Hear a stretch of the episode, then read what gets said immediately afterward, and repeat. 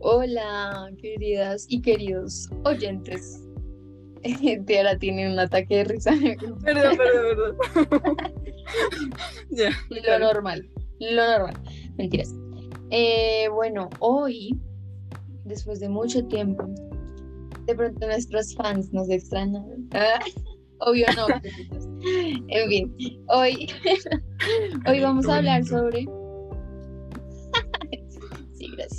Gracias. John. Hoy vamos a hablar sobre eh, los lenguajes. Ay, no, los lenguajes del amor. No me quedé con la.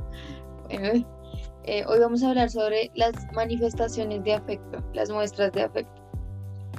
Entonces, un que se relaciona así al lenguaje del amor, pero bueno, quisiera empezar eh, la conversación preguntándoles cómo me estoy arrepintiendo el resto de mi risa hace unos segundos.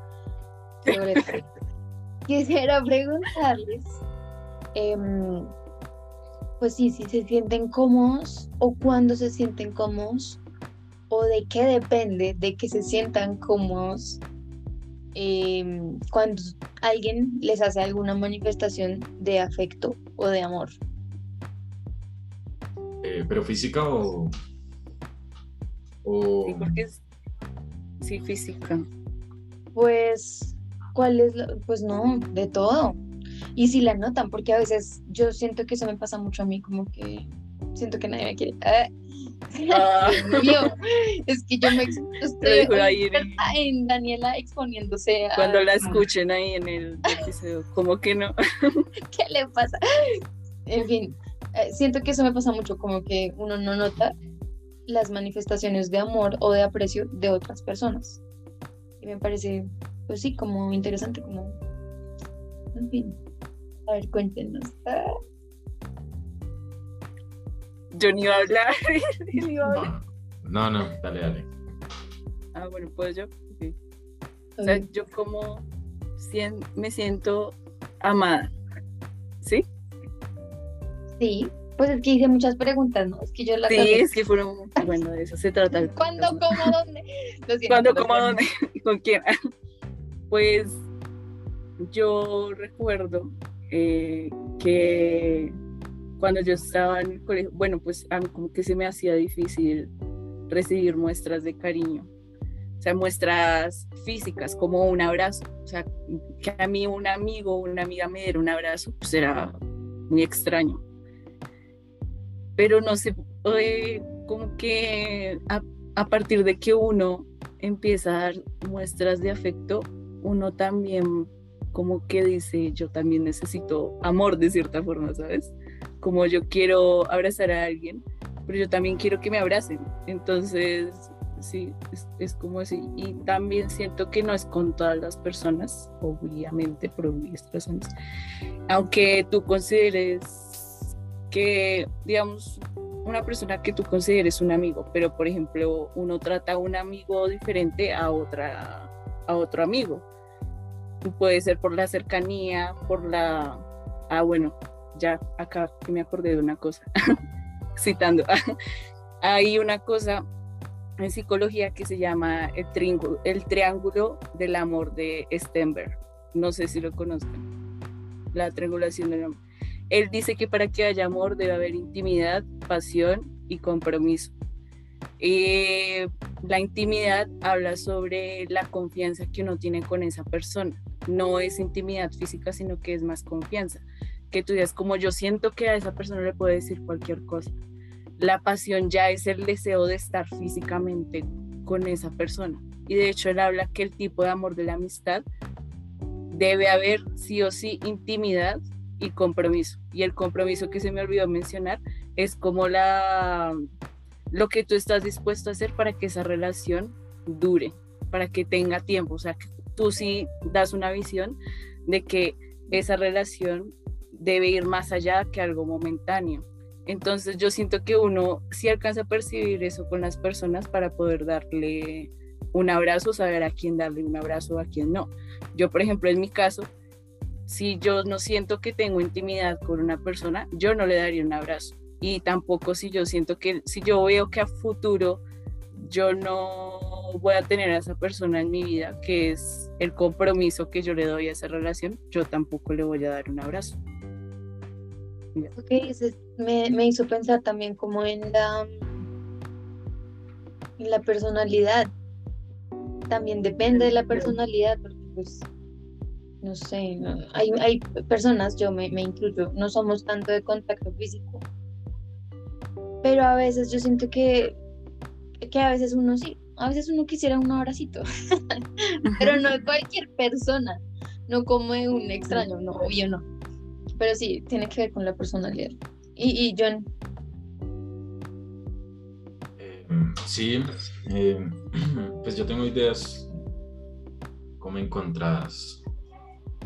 Porque, o sea, una cosa, a mí sí me gusta el afecto, se siente bonito.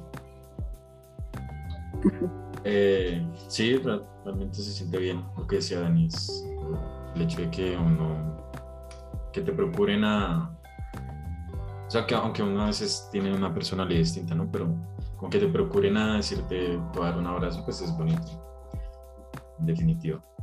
Sin embargo, si pienso en lo que es mencionado Tierra, que es como el amor, o sea, es como siento que hay parte de esa como definición, como la triangulación, lo que acabas de decir, que hay como una triada que, se, que debe existir para que haya amor, pero también siento que a veces, no sé, es complejo, es complejo para mí, porque pienso también el amor más allá del mundo, de la cultura, como esa energía más, más filosófica, que no tiene que ver ya con la, con la parte física, pero desarrolla tu idea porque está raro.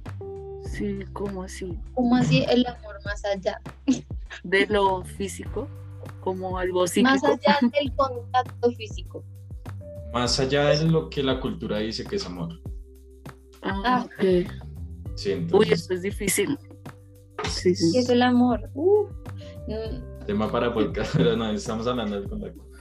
Sí, yo creo que, que en definitiva aporta mucho la, a lo que somos como humanos. Me siento bien dándolo y mm. recibiéndolo, pero pues también es complejo entender hasta cuando una persona quiere ese afecto, ese amor, de esa forma que tú lo das.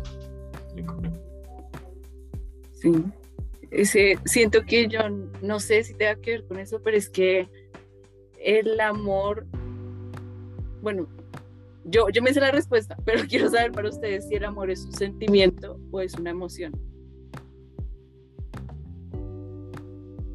No, no, no, no. Es un sentimiento, ¿no? Porque es algo que dura, dura mucho. Y también es porque el sentimiento es, sea, el, sentimiento está muy relacionado a, a la palabra pensar. La emoción es algo como lo que tú sientes físicamente. El sentimiento es lo que tú interpretas de esas sensaciones físicas que es lo que casi siento que es lo que está hablando John, que es como no es algo que yo pueda como coger o, como demostrar con mi cuerpo, pero yo por dentro lo interpreto así y yo por dentro interpreto que eso es amor. Entonces es muy probable que eso que estemos hablando sobre, o sea, sobre el amor físico, como esa proxemia, es que se llama eso que nosotros estábamos hablando, sí, eh, tiene que ver mucho sobre nosotros cómo interpretamos los gestos. Por ejemplo, no sé, ustedes para que un abrazo, ¿qué les podría decir a ustedes? bueno, dependiendo de la persona. No, ni idea. Es que por eso depende de la persona, pero no, no sé. Sí, pero es muy extraño porque es que, ¿qué consiste un abrazo? Es que depende también de la situación, o sea, porque es muy extraño decir, no sé si les ha pasado, un abrazo, a, yo abrazo a alguien, por ejemplo, que a mí me guste románticamente, abrazar a una amistad. Uno ahí, ¿cómo hace para diferenciar esa clase de abrazo? ¿Me entiendes? porque pueden ser puras vainas de uno, o yo qué sé, que es lo que yo les digo que son los sentimientos, es muy, porque el sentimiento tiene mucho que ver con el pensamiento. Entonces tal vez estamos pensando cosas que no deben ser y tal vez no es amor, o tal vez es amor y no lo sabemos. Pues por eso, pues yo creo que por eso se relaciona tanto a los lenguajes del amor, ¿no? Entonces, eso que decía John, de que no siente tanto que el amor se pueda manifestar con contacto físico, ¿sí? Entendí bien lo que dijiste. Em, pues es porque ese no es tu lenguaje del amor, pero tienes otras maneras de recibir y de dar, ¿sí? ¿Cuáles son entonces?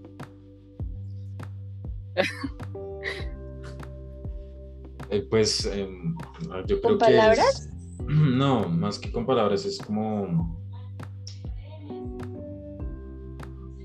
no sé, no sé si eso sea un lenguaje. a los cinco lenguajes del amor de Gary Chapman o como se diga. Eh, pues está lo de los regalos, los actos de servicio, el contacto físico, el tiempo de calidad y las palabras. Yo creo que es el tiempo de calidad. Ok. Sí, me siento muy bien como... O sea, si no me digan nada, pero que la pasemos bien con alguien, eh, que sea. Sí, yo creo que es eso. No me digan nada, o sea, un momento en silencio. Sí, yo creo lo siento mucho. O sea, lo siento en mi corazón. No es como lo, siento, lo siento. O sea, lo siento en, en, el pecho, lo siento muy profundo. Lo siento en los meses. lo siento en el alma. Ah.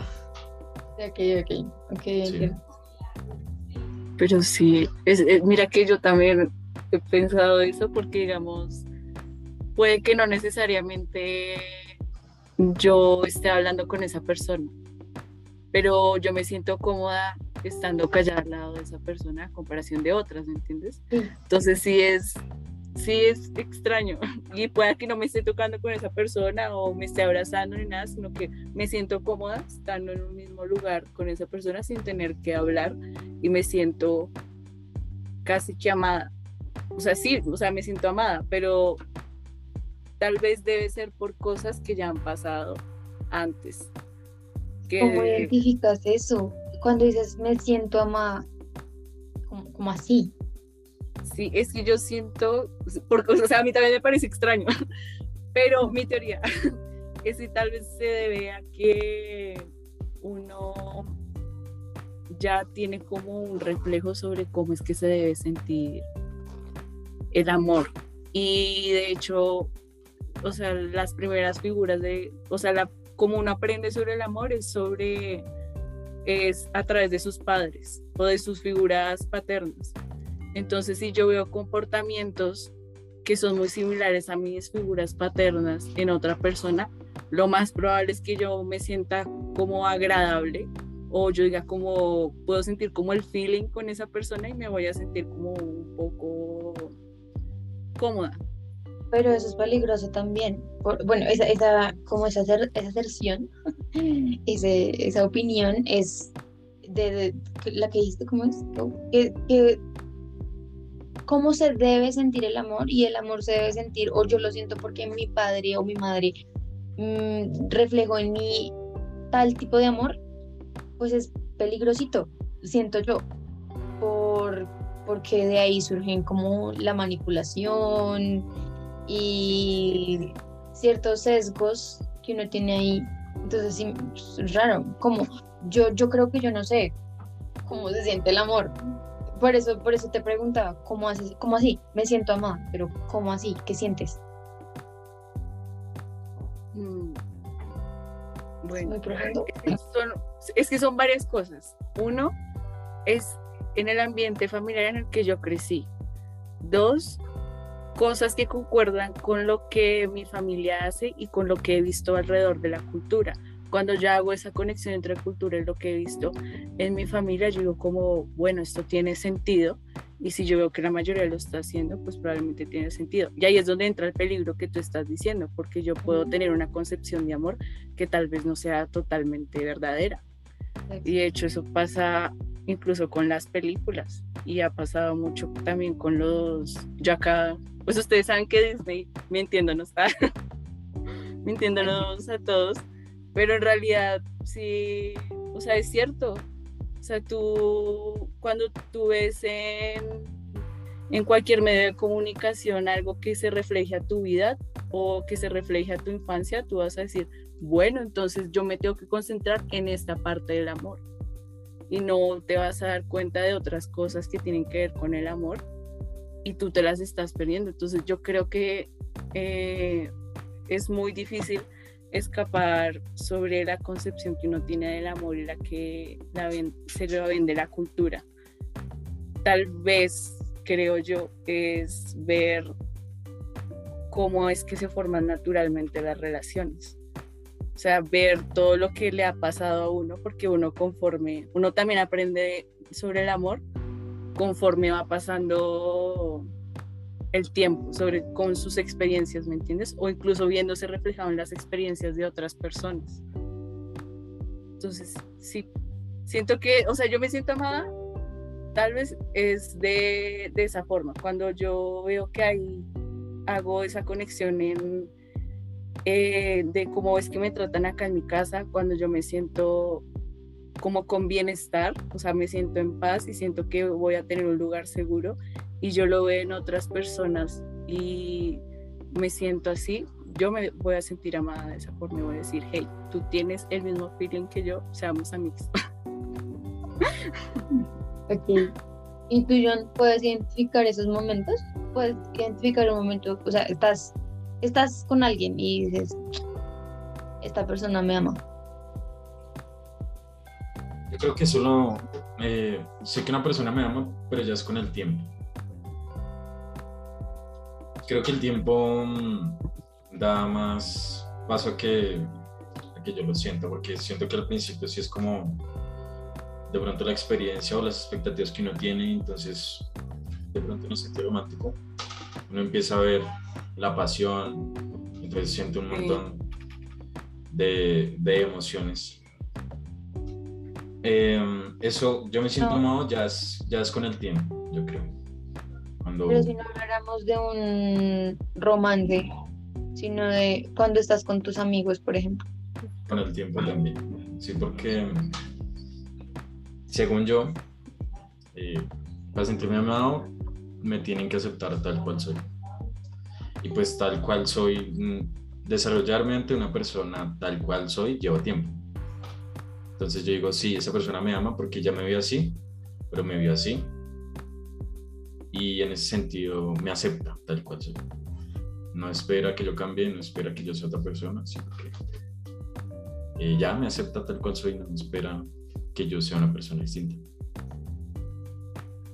Sí, yo también estoy de acuerdo con esa emoción. Siento que también creo que el tiempo, si, si te dice en verdad si amas a alguien o no.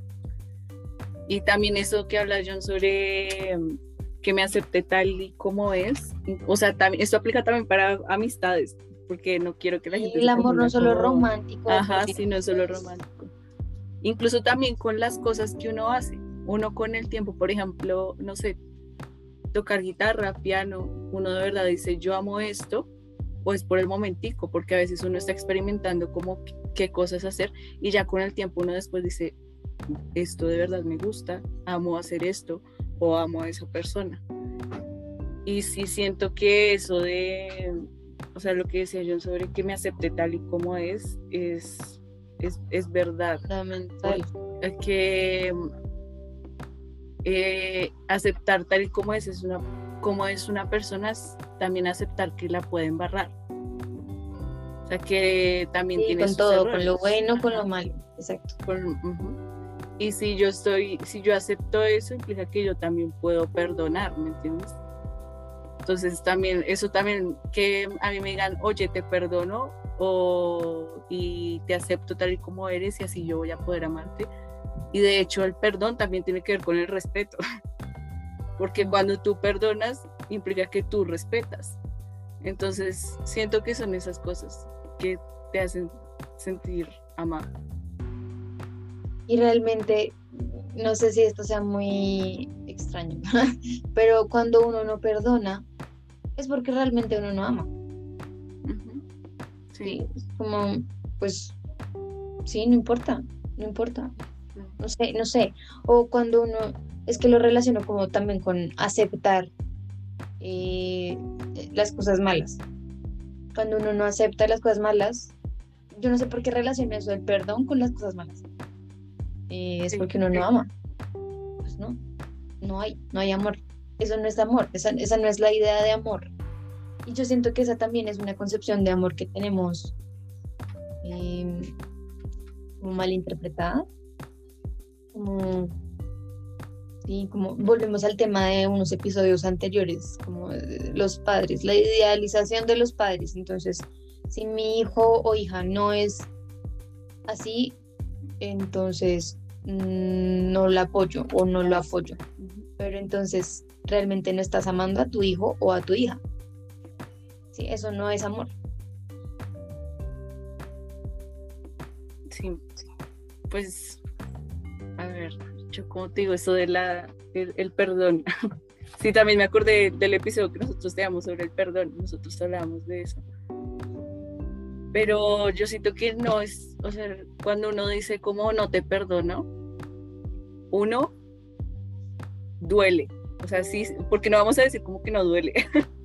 Pero pues es algo que hay que aceptar. O sea, no todo el mundo está obligado a amar a todo el mundo. Y de hecho también, como hay amor, también hay nada de amor. Y de hecho, en, lo que yo les decía, lo de la triada sobre el amor, también está la opción de que si no hay ni conexión entre intimidad o pasión o pasión con comunicación, o sea, no hay ni comunicación, ni intimidad, ni nada de eso, pues simplemente no hay amor. Y es porque es así y no hay nada más que hacer, o sea, no. Y de hecho en esa teoría también dicen que muchas veces, no la mayoría de las veces, cuando hay falta de amor, significa que antes hubo amor. Pero es algo que también nos han vendido mucho la cultura. Y es que el amor, o sea, una relación amorosa, y otra vez aclaro, amistad, familiar, lo que sea, como que no cambia con el tiempo. O sea, si yo le digo a alguien, eh, vamos a ser amigos para siempre, y pase lo que pase, no vamos a dejar de ser amigos.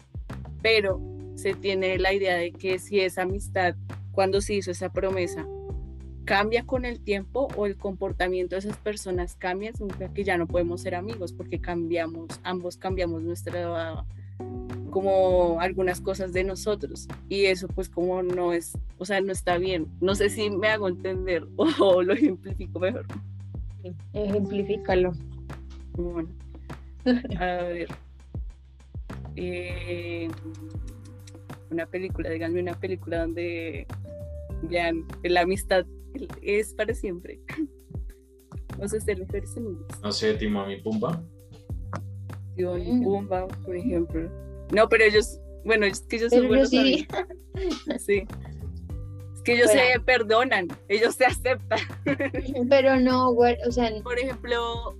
En caso de la vida real, whatever, no hay que, no hay que. Oh, sí. Yo creo que necesite ser ejemplificado así, porque pues los animalitos, los animalitos, los muñecos animados, pues no muestran la realidad realmente. Sí, sí. Mm, por ejemplo, a ver, yo que me acuerdo de una experiencia. ah, bueno, yo, yo tenía mi primera mejor amiga.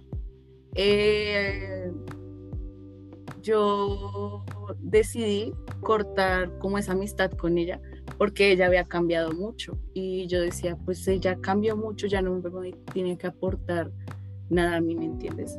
Y en ese momento pues yo estaba muy pequeña, tenía como 10 años y yo decía, no, pues yo ya nunca la voy a volver a ver, yo, o sea, no le guardo respeto, no, nada, pues porque ya no quiero ser su amiga porque ella cambió como era antes.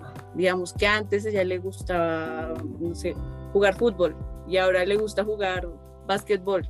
Y si yo hacía parte del equipo de fútbol, pues yo ya, y ella decide cambiarse al equipo de básquetbol, pues ya no la voy a ver. Y eso implica que ya no podemos ser amigas porque nuestros gustos cambiaron y eso era como el principio de lo que nos unía, ¿me entiendes? Pero ya con el tiempo yo me di cuenta que eso no era así, o sea, yo después la volví a ver, sí, ya definitivamente pues ya no creía que era mi mejor amiga, pero sí amo lo que tuvimos las dos. Y decimos, incluso pues ya, o sea, nos hablamos y, decimos, bueno, pues como que si cambió, no eres mi mejor amiga, no siento así como el mismo amor que ahora siento por mis otras amigas, pero sí seguimos siendo amigas.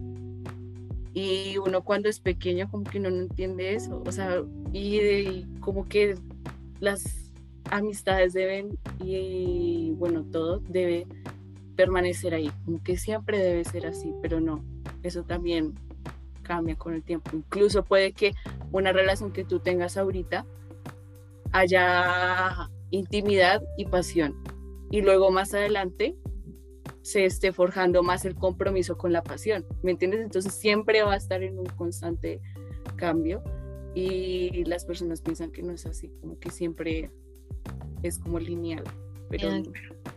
pero... Ah, perdón, a mí sí me, me surge esa pregunta.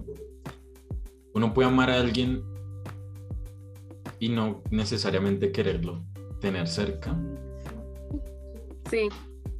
Yo bueno, ¿qué dices, Dan? ¿Qué digo acerca de lo que dijo Jan? O sea, si el, la sí, persona amar a alguien sin estar cerca de esa persona. O sea, no, sin quererlo no cerca. No tengo ni idea. Sin quererlo. Yo te puedo amar a ti. Es que eso estaba pensando como. Es que yo creo que el amor de verdad es. Yo te amo con tus cambios. Yo te amo porque te estoy viendo crecer como ser humano. O sea, sí, para mí ese es el amor, como yo veo, yo veo quién eras antes y quién eres ahora y veo todo lo que ha pasado durante los años y yo te sigo amando porque eres tú, o sea, yo, yo he visto, he vivido contigo, ¿sí? Entonces, eso de yo te amo pero te quiero lejos, me suena como raro, como pero te amo en el aspecto te me fastidias un chingo, ¿no? ¿Qué, no qué, sé. ¿qué, qué, ¿Qué dijiste, Tera? No te escuché. O sea, el, eh, tú te refieres a la cercanía física, ¿sí? No.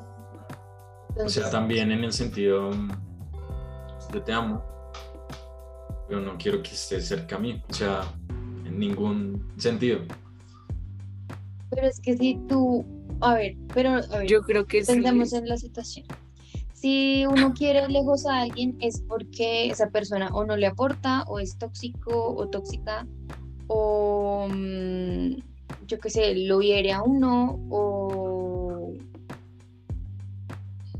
entonces no, eso no es amor porque yo voy a amar a alguien que me está para proteger también, pero es que mira que bueno, ¿quién iba a es, es, que me parece curioso porque yo siento que amo a mis primos, porque es de la misma medida, digamos, yo los he visto crecer, los acepto tal cual son, son mi familia, pero porque tal vez me quiero más yo o, porque, no sé, estoy en, en otro proceso, o sea, ya no estoy porque no estoy en lo mismo que están ellos. Ellos están en unas cosas, yo estoy en otras y, y siento que ellos pueden arruinar ese proceso en ese sentido, pues yo los amo, pero no, no los quiero cerca.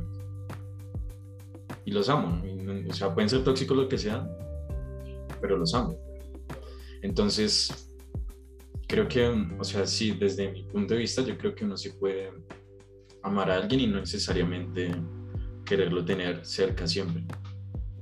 Sí, yo también creo lo mismo. Yo sí creo que es posible amar a alguien sin la necesidad de estar ahí cerca, ¿entiendes? Y siento que es mucho... ¿O más sano? no, no sano, sino que es otro tipo de relación que uno tiene. Y por ejemplo, pues lo que hablaba yo en el caso de los primos, yo sí, eso es como tenerle cariño a alguien, como que yo veo a esa persona, pero en algún momento yo sé, muy extraña, por muy extraña razón, yo me siento como con la confianza de decirte a ti, hey, yo te amo, yo vengo a contarte algo, lo que yo quiera, pero no significa que yo siempre tenga que estar ahí físicamente, o sea, siempre estar ahí. pero yo sí veo que a largo plazo esa persona va a estar y yo le tengo confianza. Es como una amistad no tan... Sí, como que es que también ese concepto de que uno tiene que ver todos los días o hablar todos los días con los amigos, no, pues eso, no, eso no. No creo que sea real. Pues mis amigas podemos estar meses sin hablar y el día que nos hablamos, pues vuelve a ser como siempre. Sí. Yo creo que ese, sí, eso es amor. Y vemos que cambió, cambió algo, pero lo aceptamos, está bien. Sí, Sí, como, sí. es como, ay, no, ya no te gusta esto, ay, no, ya, te vas de mi vida. No, Sí, yo creo que el conflicto tal vez entra es cuando uno empieza a idealizar, como que así sea en amistad o en lo que sea, como que uno empieza a idealizar, a decir como, bueno, yo siempre voy a estar ahí, siempre vamos a hacer esto, pero uno no tiene en cuenta qué es lo que está pasando, cómo es que surgen las cosas naturalmente. O sea, sí, Y que, y entonces que, es- y que también está esa idea eh, como que el amor propio también está uy, no, es que es muy egoísta. El hecho de que usted no se Mm. quede conmigo, pero pues también hay que amarse un poquito, o sea, y uno, y uno, y uno es, eh, suena algo egoísta, suena muy egoísta. pero también hay que pensar, es que hay dos lados de la vaina, ¿no? Como hasta qué punto uno tolera y porque uno también comete errores, porque uno es humano. Sí, como está bien lo que tú dices, John, yo entiendo. Para mí, para mí está bien. pero, pero también está el otro lado, como de, pues tampoco es como ya pasó algo, un- un- una cosa y ya cancelado. No, no. pues, O sea, yo, yo lo hablo desde mi experiencia, y como lo mencionaba antes. Es como, mm, yo ya estoy, o sea, siento que compartí un tiempo con ellos. Eh, de pronto mm, estuve como en ese mismo contexto, pero ya que intento de pronto yo mejorar en ciertos aspectos de mi vida, eh, intelectualmente, emocionalmente, siento que de cierta forma, aunque yo los ame, si me acerco, van a, van a interrumpir o van a juzgar ese proceso porque no sé en qué nivel de amor, en qué nivel emocional ellos se encuentren. Y en esa medida, pues sí, o sea, siento que me, me van a limitar, entonces yo los amo, pero pues, o sea, obviamente fue después de un tiempo, ya es que uno entra en diferentes procesos, ¿no? pero yo los amo, pero no, no sé, a lo mejor no los quiero cerca de mi vida, porque pueden limitar ese crecimiento que yo tengo. pero pueda que también quieras a otras personas que sí Y llegarán Sí. otras personas. sí. Ajá. Sí, eso depende tú cómo veas las cosas, ¿me entiendes? Tú donde te sientas seguro o uno donde se sienta seguro. A mí también me pasa eso, como que yo a veces digo, no, yo como que por allá no digo tales cosas o yo no expreso tales situaciones porque me pueden afectar a mi, a mi propio crecimiento. Pero eso es algo que uno ya decide, es algo que uno como que ve en donde se siente seguro y en donde uno no se siente seguro. Y es lo que tú decías del tiempo. Uno empieza a saber a quién amar y a quién no con el tiempo. Interesante. Empezamos es que hablando de las manifestaciones de amor o de afecto. Bueno, pues es- es- sí, es, es el mismo tema. Sí. Es que siento que fue como un cambio súper drástico. Sí, fue como más, Sí. más cambio. No sé ahora cómo lo llamamos. Pues Yo es creo como que el también- amor y sus aristas. Ajá, Sí, como sí.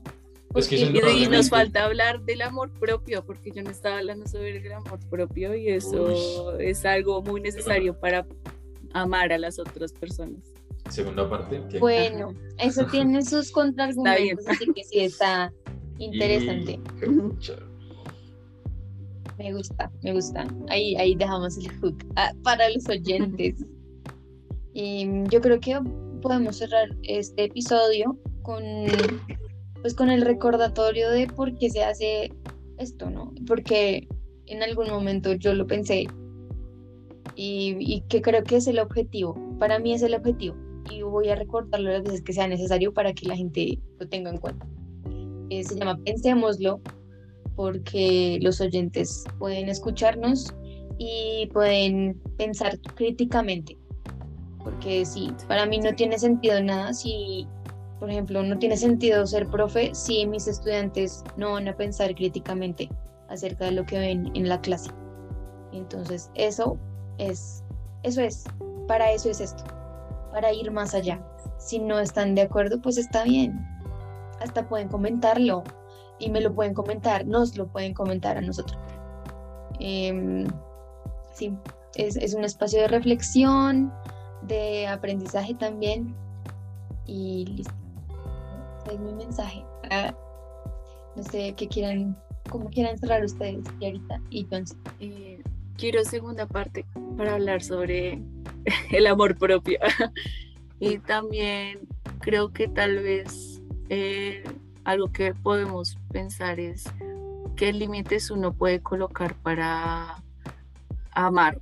O sea, uno con sus comportamientos, uno como puede decir, te estoy amando, porque no a todo el mundo uno lo puede abrazar, o no a todo el mundo uno le va a, dar tal comportamiento, ¿me entiendes? Y eso también te, siento yo que ayuda a protegerte y también ayuda a saber que las otras personas se sientan amadas. Y bueno, si yo por otra parte, pues finalizando ya, sí también es como la pregunta, como yo creo que inició todo el conocimiento fue con la pregunta. Y pues nos vamos, es, nos fuimos des, des, des nadie se me olvidó la palabra. Des, ¿De cabeza? Desglobando. desglosando, desglosando ah, por medio de preguntas. Entonces, sí, nos fuimos de cabeza. ok. Pero sí es eh, eso, lo que dice Daniel, es cierto. Es un lugar para pensar. No venimos acá con las respuestas, sino que damos nuestro punto de vista y a lo mejor tenemos o creamos nuevas, eh, nuevos pensamientos que nos pueden ayudar o nos pueden empeorar. Entonces sí, segunda parte, segunda parte. ok, o puede ser un episodio relacionado, pero no segunda parte obligatoria. sí, también. también.